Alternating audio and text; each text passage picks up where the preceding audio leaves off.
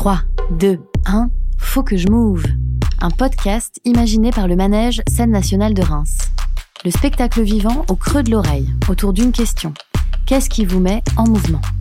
Je suis Claire Mazur.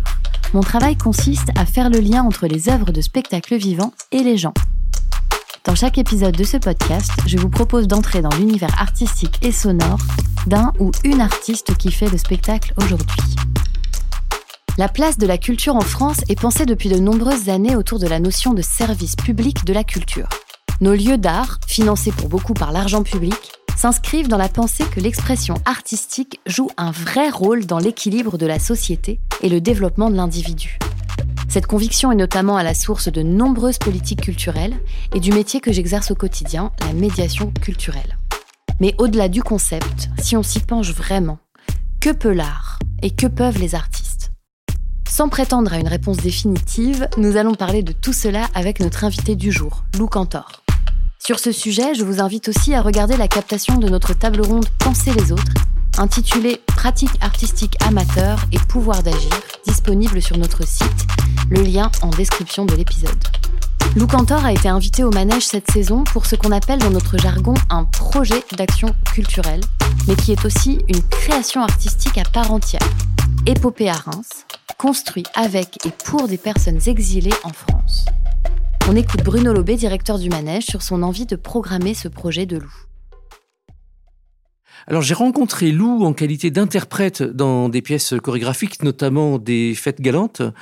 Déjà, on ne pouvait pas la rater. Ensuite, quand elle a créé sa compagnie, Ulysse et Ernest, elle m'a envoyé une vidéo d'un travail avec des primo-arrivants qu'elle avait fait en banlieue parisienne. J'ai vraiment été séduit par la liberté et le plaisir qui transparaissaient des participantes et des participants. Il et elle n'étaient pas du tout dans le pathos, mais parlaient tout de même des expériences traversées. Le travail que nous, au manège, on avait déjà fait avec euh, l'Office français de l'immigration et de l'intégration, puis aussi avec l'Armée du Salut, notamment à l'occasion de l'accueil d'artistes afghanes, nous a vraiment donné envie de continuer ce travail et surtout avec Lou. D'où Épopée à Reims. Bonjour Lou. Bonjour. Alors bienvenue dans ce septième épisode du podcast du Manège et c'est le dernier de la saison 2022-2023. Est-ce que tu peux commencer par nous dire un peu qui tu es? Alors, je suis Lou Cantor. Je suis à la base plutôt danseuse, interprète pour d'autres chorégraphes. Et d'ailleurs, je me suis toujours dit que jamais je ne ferais le métier de chorégraphe parce qu'il me semblait vraiment trop complexe et que je le côtoyais de près. Et puis, euh, eh ben, la vie m'a amené à ce que je fais aujourd'hui. Et ce pourquoi je suis à Reims en ce moment, c'est que je suis devenue chorégraphe pour des projets un peu particuliers, puisque ce sont des projets avec des personnes qui ne sont pas danseurs et qui sont dans des situations, on pourrait dire, délicates au moment où je fais la création avec eux. Il y a deux facettes un petit peu à ton, ta carrière. On va commencer par parler euh, de ta carrière euh, d'interprète. Tu as collaboré avec différents euh, chorégraphes, différentes chorégraphes. Est-ce que tu peux nous en dire un peu plus? Oui. Alors la personne avec qui j'ai le plus travaillé et dont je parlais tout à l'heure quand je disais que je la côtoyais de près, c'est Béatrice Massin, qui est chorégraphe de danse baroque et qui s'avère être ma maman.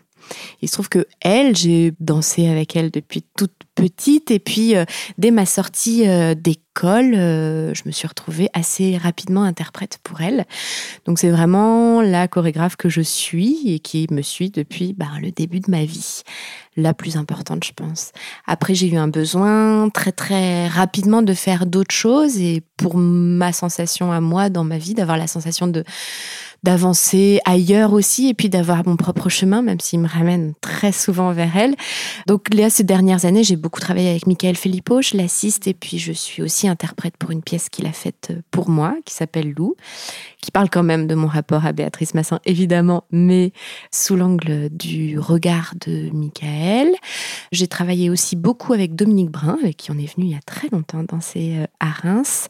Voilà, dernièrement, j'ai travaillé avec Gaël Bourges, voilà, je dirais que c'est les personnes euh, qui m'accompagnent dans ma vie d'interprète.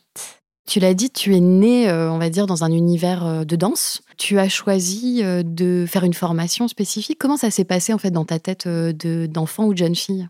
Je suis née dans un univers et de danse avec ma maman et de baroque avec mon papa puisqu'il est chanteur lyrique. Et du coup, il y a eu une vie qui a toujours été, depuis qu'on est toute petite avec ma sœur, à suivre nos parents et à partir en tournée avec eux. Donc en fait, je me suis jamais vraiment posé la question de si je voulais devenir danseuse ou pas. L'évidence était que j'allais faire de la scène. Et je crois que pour ma sœur aussi, puisqu'elle est pianiste. Parce que je pense que euh, le monde du théâtre, le théâtre, la maison qu'est le théâtre, en fait, était un endroit dans lequel on s'est toujours senti chez nous, et aussi bien que quand on rentrait à la maison. Donc la question n'était pas qu'est-ce que je vais faire de ma vie, mais plutôt bon ben qu'est-ce que je fais pour continuer à vivre dans ces endroits-là? Et euh, bah, très naturellement, je me suis mise à danser beaucoup euh, avec euh, les danseurs de la compagnie de ma maman, à monter sur scène dès que je le pouvais. Et du coup, ça a été une évidence très très vite euh, qu'il fallait me mettre à danser, qu'il fallait me faire danser. Donc ma maman a commencé à me mettre dans un cours de danse euh, jazz euh, amateur et moi j'étais horrifiée. Je disais que c'était pas la musique dans laquelle on dansait qui m'intéressait et qu'elle avait pas vraiment compris que je voulais vraiment être danseuse. Donc petit à petit, elle a toujours freiné. Elle m'a toujours inscrite dans des, dans voilà les cours chouettes de la ville, mais mais qui étaient jamais avec grande ambition. Et moi, j'arrêtais pas de répéter que je voulais danser. Un jour, elle m'a écoutée. Je suis rentrée au conservatoire régional de Lyon, en même temps que le lycée. Et puis ensuite, pour faire vraiment différent de ma maman quand même, j'ai choisi l'école qui était la plus éloignée de son univers. Et du coup, je suis allée au Centre national de danse contemporaine d'Angers, qui à l'époque était sous la direction d'Emmanuel Huynh, qui est une chorégraphe euh, pas du tout euh, conventionnelle euh, comme je l'entendais moi dans mon monde de danse, mais vraiment avec une autre approche du mouvement, une autre approche de la recherche. On faisait beaucoup d'improvisation on apprenait très peu des phrases écrites, on était beaucoup dans la réflexion de ce qu'était la danse, dans le plaisir de ce qu'était l'improvisation, et on n'était plus du tout dans euh, la danse euh, jolie que à quoi pouvait ressembler la danse baroque. Alors justement, est-ce que tu peux nous en dire un peu plus sur cette danse euh, baroque? Parce que euh, on connaît un petit peu le terme, mais euh, et on le peut des fois le situer un peu dans une histoire, mais c'est vrai qu'il y a très peu finalement de représentants, de représentantes de cette danse. Et puis je crois qu'en plus on a une image quand on a une image de la danse baroque, elle est souvent éloignée de ce que Béatrice a envie d'en raconter en tout cas. Il y a quelques chorégraphes de danse baroque, mais en fait ils ont des avis très différents sur ce que c'était parce que cette danse, donc, c'est une danse du XVIIe siècle, donc qui commence à dater un peu qui est hyper importante pour nous en France, hein, puisque c'est l'ancêtre de la danse classique et donc de la danse contemporaine actuelle. On vient vraiment tous de cette danse-là. C'était la danse qui était dansée donc à la cour de Louis XIV et qui était censée être une danse noble. Il y avait plein d'autres danses en France à cette époque qui étaient plutôt des danses traditionnelles qu'on jouait, qu'on dansait dans les campagnes. Là, c'était vraiment une danse qui se dansait à la cour et qui était là pour euh, montrer comme on, se tenait bien, comme on était puissant, comme on était beau, etc. Donc c'est une danse de pouvoir. C'est une danse euh, beaucoup avec le bas du corps puisqu'on avait des costumes et, des habits qui étaient hyper euh, imposants, qui faisaient qu'on pouvait vraiment pas faire grand chose en fait avec le corps. Donc c'est une danse qui part de ça et qui est beaucoup sur le déplacement. On peut voir des notations qui existaient à l'époque, donc des dessins qui étaient là pour décrire la danse qu'on faisait, pour se la transmettre. Et Béatrice est vraiment partie de ça, peut-être en le déformant complètement, mais vraiment sur le plaisir de prendre l'espace et le plaisir avec cette musique-là, qui est une musique euh, particulière, qui est une musique qui peut être hyper puissante. Tu as choisi euh, un morceau. Est-ce que tu peux euh, me dire lequel c'est? Alors c'est la Passion selon Saint Jean de Bach. ça c'est une musique sur laquelle j'ai jamais dansé, mais qui a été importante parce que à un moment de ma vie, euh, où j'étais beaucoup en questionnement, justement, sur mon histoire de danseuse et mon histoire de danseuse avec ma maman, entre autres. Je suis allée écouter par hasard mon papa euh, chanter. Donc, il chantait cette passion. Je me suis retrouvée au premier rang à entendre les premières notes et à me prendre une claque monstrueuse. Ça arrive à un moment où je voulais arrêter de danser et devenir travailleuse sociale. J'ai entendu cette musique et je me suis dit que ben cette musique peut-être que je pouvais l'utiliser et que ma vie de danseuse ou de chorégraphe ou dans la danse était peut-être pas finie et que avec ce genre de musique ça me donnait envie de refaire des choses. Et c'est là qu'est née Épopée. C'est là que alors que j'avais cette envie de construire euh, une pièce avec des migrants, je me suis dit que cette musique pouvait raconter l'humanité.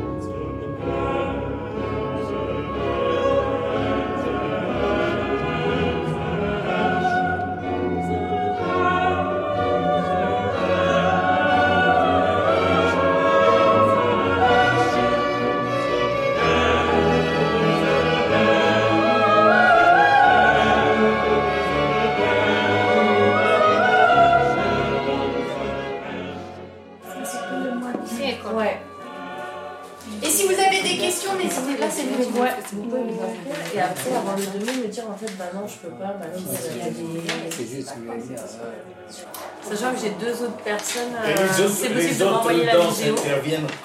là les autres danseurs et deux autres personnes qui, euh, qui sont vraiment intéressées on veut insérer dans le spectacle et eh bah c'est à partir du 2 mai on va passer des temps où je vais vous apprendre des danses et des temps où vous allez nous apprendre des danses.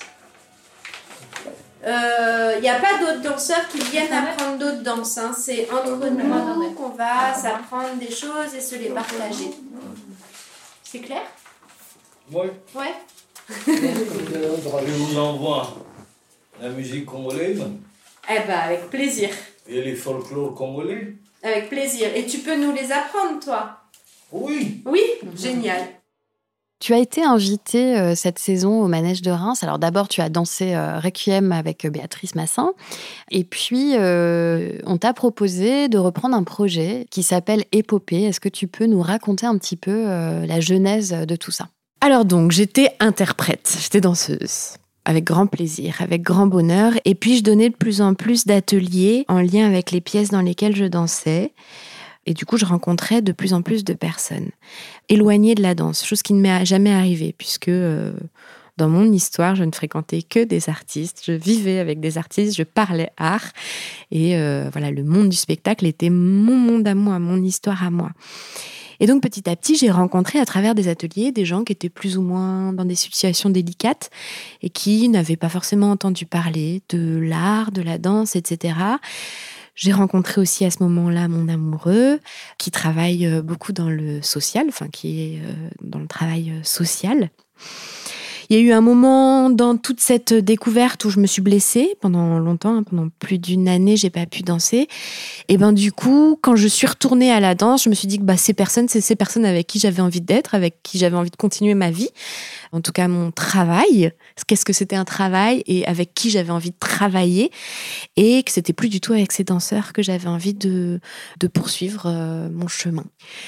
Donc j'ai commencé à donner des ateliers plus précisément dans des centres sociaux, à, des enfants primo-arrivants, j'ai donné des cours de français à des personnes migrantes.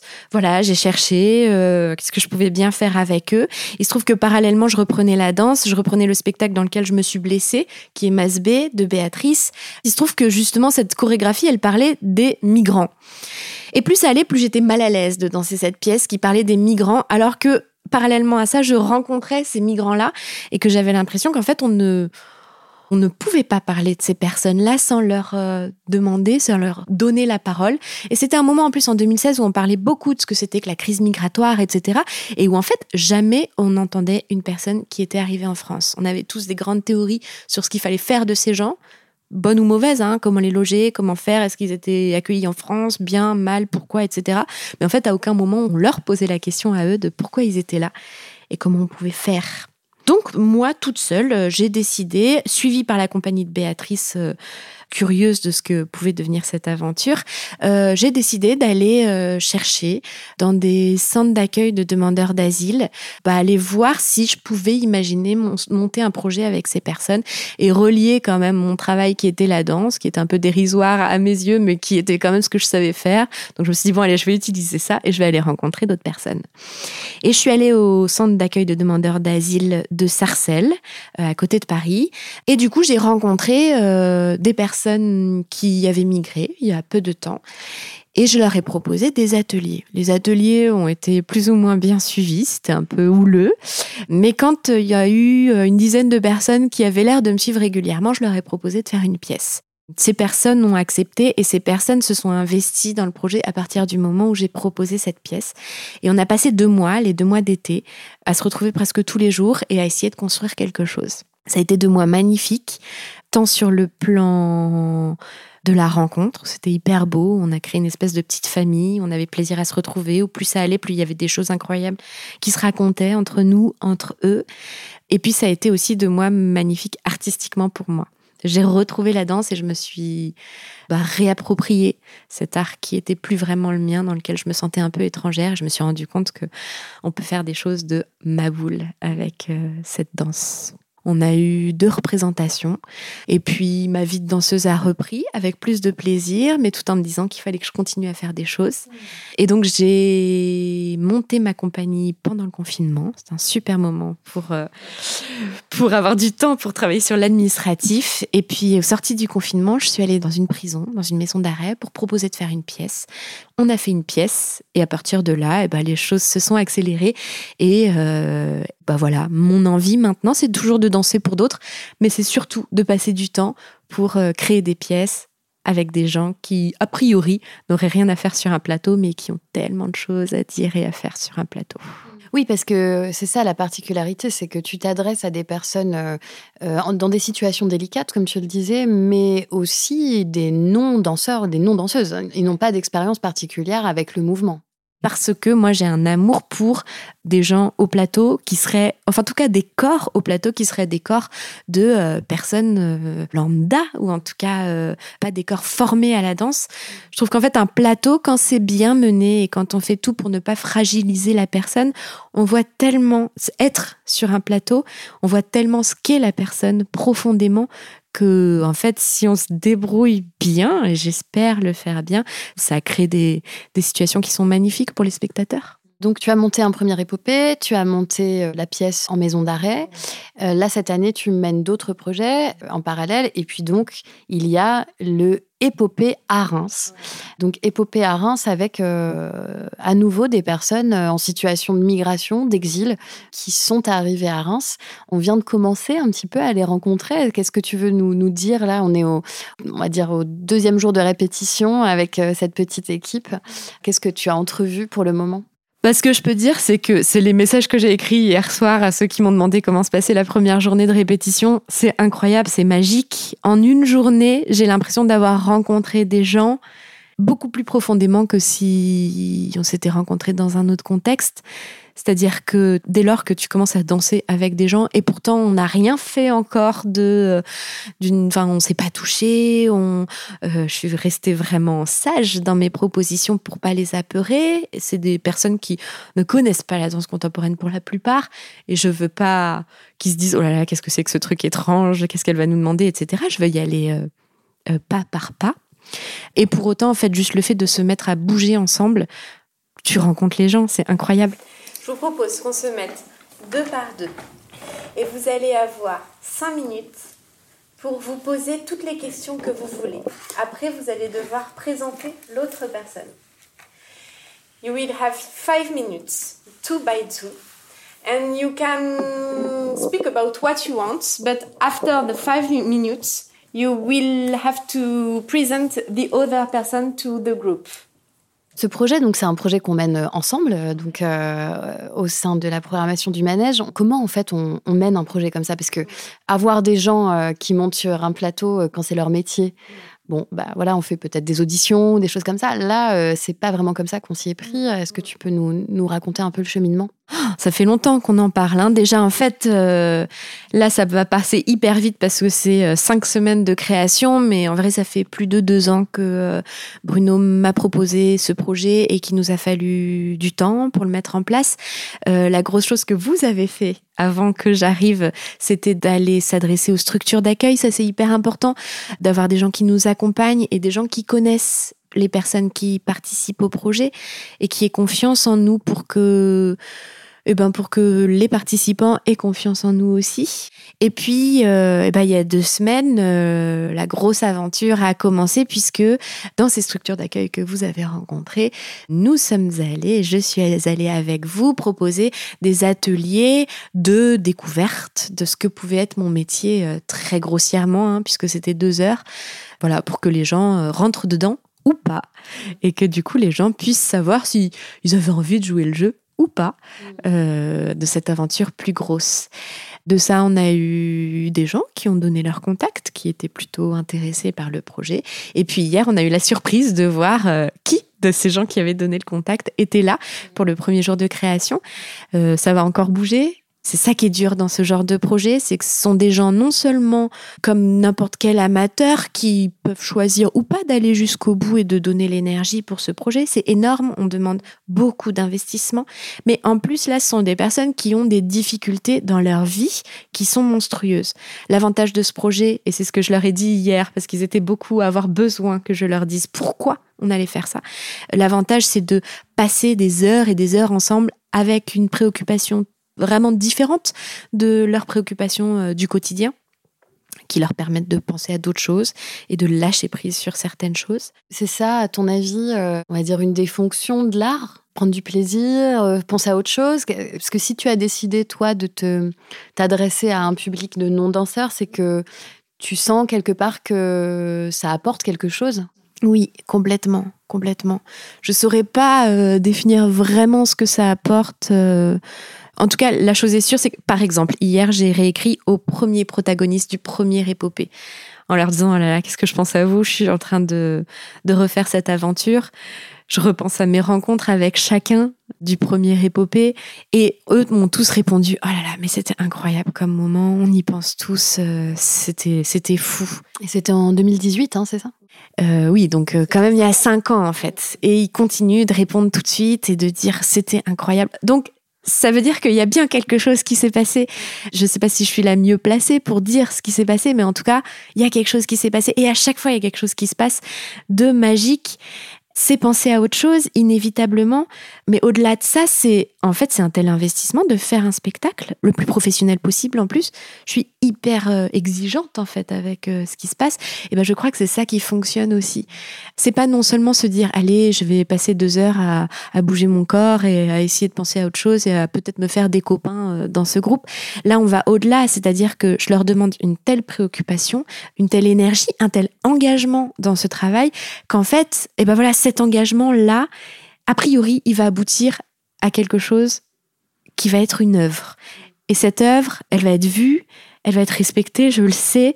Et du coup, ces gens-là, euh, qu'on n'entend pas, qu'on ne voit pas, qui ont eux-mêmes la sensation, et tu le vois dans les corps dès le premier jour, qu'ils ont envie de d'être nulle part, euh, qui essaient de se cacher. Ils gardent leur manteau et leur sac à dos. Ça aussi parce que je pense qu'ils n'ont que ça, mais c'est une façon quand même de dire je montre le moins de moi. Et ben ces personnes-là, ils vont monter sur un plateau et il y a des gens qui vont leur dire ok, je t'ai vu, je t'ai entendu, je t'ai reconnu. C'est pour tout ça que j'ai envie que ces personnes montent sur le plateau. Voilà, puis en dehors de ça, cet univers que j'adore euh, du monde du spectacle, qui m'a forgé et dans laquelle euh, j'ai été toujours heureuse, je me dis que c'est génial de pouvoir se dire que eh ben, je la donne à d'autres. En tout cas, j'ouvre les portes de cette maison à moi. C'est ma façon à moi d'être euh, politique, en fait, de me dire que eh ben, ce qui m'appartient, je l'offre à ceux qui ont d'autres choses, mais qui n'ont pas ça. Je vais vous présenter ah. Mohamed. Euh, il a 20 ans. Il est tout petit. il a 20 ans. Il est célibataire sans enfant. Ok. Et il aime la danse. C'est un bosseur. Il est venu en France dans l'idée de trouver une vie meilleure. Et euh, voilà quoi. Tu commences pas tout de suite par bac hein, pour mettre en mouvement euh, les gens qui n'ont jamais dansé de leur vie. Euh, je t'ai proposé de choisir une musique euh, pop justement parce que tu, je t'ai entendu utiliser pas mal de musique pop pendant tes ateliers découvertes.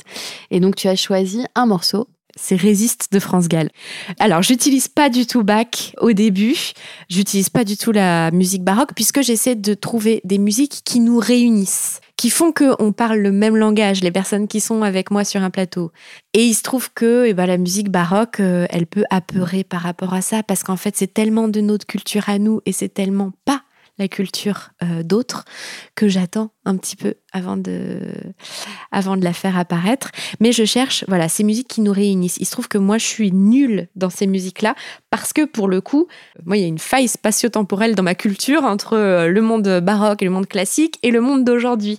Et c'est euh, grâce à mon amoureux, par exemple, que je redécouvre des musiques de maintenant Et ces musiques-là, du coup, eh ben, en les découvrant, je me dis que c'est celles qui vont permettre qu'on soit ensemble et qu'on soit d'accord sur quelque chose et qu'on ait le plaisir du mouvement et de la musique ensemble.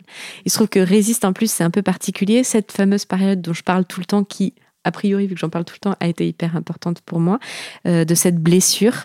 Ça a été un moment très intense dans ma vie, hein, dans la vie de n'importe quelle personne euh, dont le travail est du corps et qu'à un moment le corps eh ben, il faiblit, il marche plus. On m'a annoncé que j'avais une année sans danser. Et avant de justement découvrir d'autres envies, etc., d'autres volontés de travailler avec d'autres personnes, j'étais complètement perdue sur quelle était ma vie si je ne dansais plus et si je ne partais plus en tournée. Il y a eu tout un moment de reconstruction. Et petit à petit, en fait, j'ai découvert qu'il y avait beaucoup d'autres choses dans une vie. Et c'est revenu, euh, j'ai eu la même sensation, et je sais que c'est le cas de beaucoup de danseurs pendant le confinement, qu'il y a eu d'autres choses. Et un des moments qui a été hyper important, je crois que c'était trois semaines après mon opération, c'était le genou. Donc vraiment, c'était tout frais. On était au printemps, il faisait beau, on a ouvert les fenêtres de la voiture, on a roulé vers la Normandie et on a mis Résiste à fond. Là, ce moment pour moi est encore un moment de libération intense, de me dire, waouh, en fait ça c'est la vie, là j'y suis.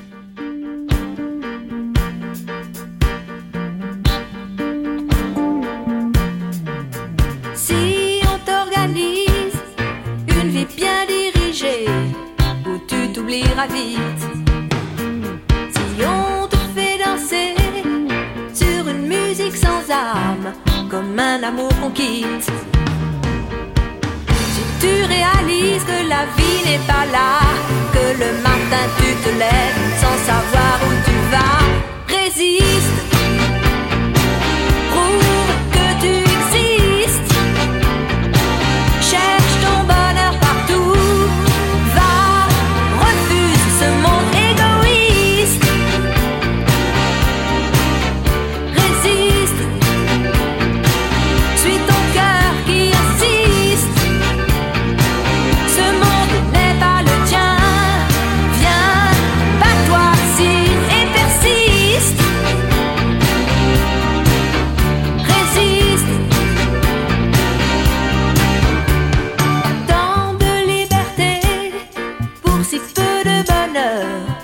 que ça vaut la peine Si on veut t'amener à renier tes erreurs, c'est pas pour ça qu'on t'aime.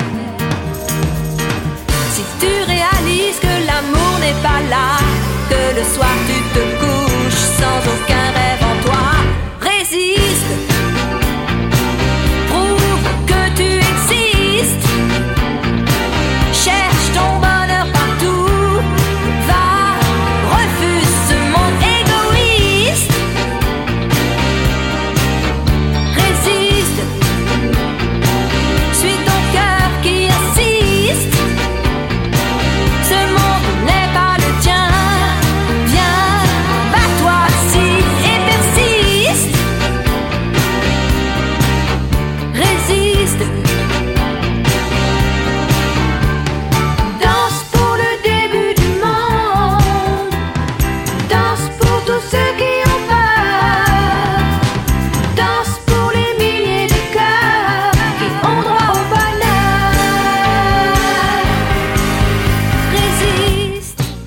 À part la musique, euh, Lou, quels vont être tes outils pour commencer euh, avec les gens finalement euh, à nouer quelque chose?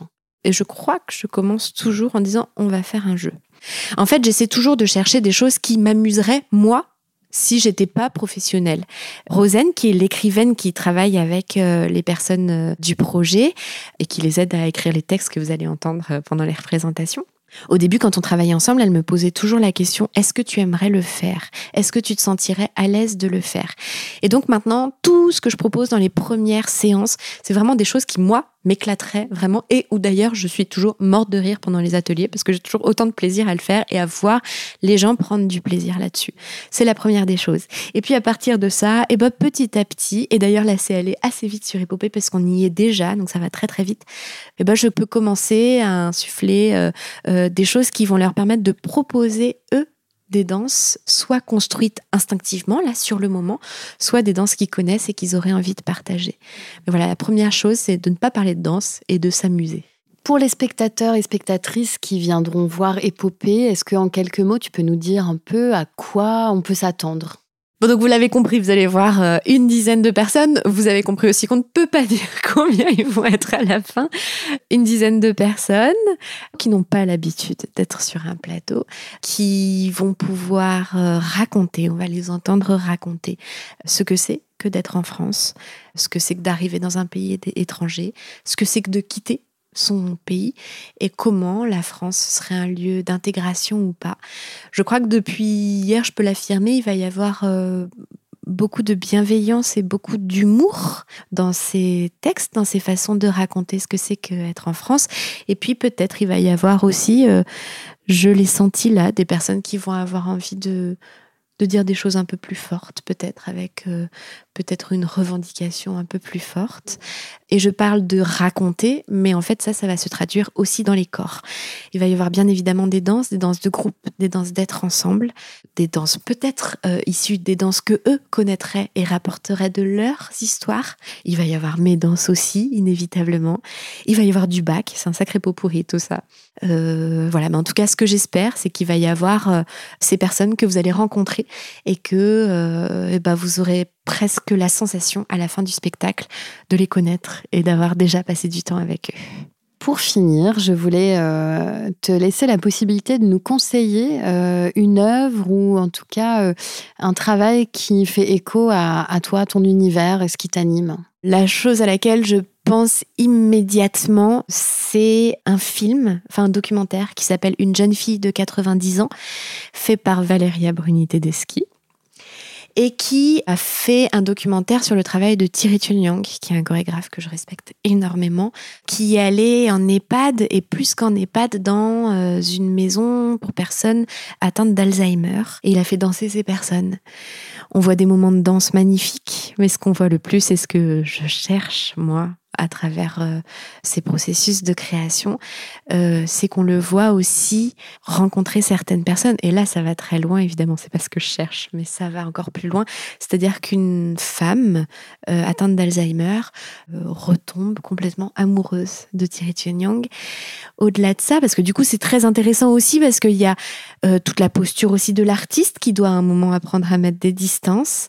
Et ça, on s'y retrouve hein, forcément confronté quand on travaille avec d'autres personnes parce qu'on travaille sur le corps, qu'on travaille sur le toucher et que en fait euh, on ne peut pas euh, s'attacher complètement et tout donner à toutes les personnes qu'on rencontre, mais c'est comment leur donner cette possibilité entre eux et c'est comment faire pour que ça réveille des choses chez eux sans être trop présent aussi à un moment. Mais donc voilà, on voit cette personne eh ben, revivre et retomber amoureuse et donc au travers de la danse se repermettre de revivre des choses même à 90 ans. Je mettrai toutes les infos sur ce documentaire dans la description de l'épisode. Je te remercie énormément Lou pour cet échange. Bah, avec grand plaisir, merci à toi pour ces questions. Et merci également à vous, auditrices et auditeurs. N'hésitez pas si vous avez aimé cet épisode à le partager autour de vous, à mettre 5 étoiles ou des commentaires sympas sur vos plateformes préférées. Pour euh, Épopée à Reims, rendez-vous le mardi 6 et le mercredi 7 juin 2023 au Manège pour les deux premières représentations, puis à Château-Thierry pour deux représentations le 22 septembre 2023. Je vous retrouve quant à moi la saison prochaine, 2023-2024, pour de nouvelles rencontres avec des artistes toujours engagés et passionnants, passionnantes, euh, dans Faut que je le podcast du manège de Reims réalisé en partenariat avec Aparté Studio et le studio Le Son de l'encre. Bye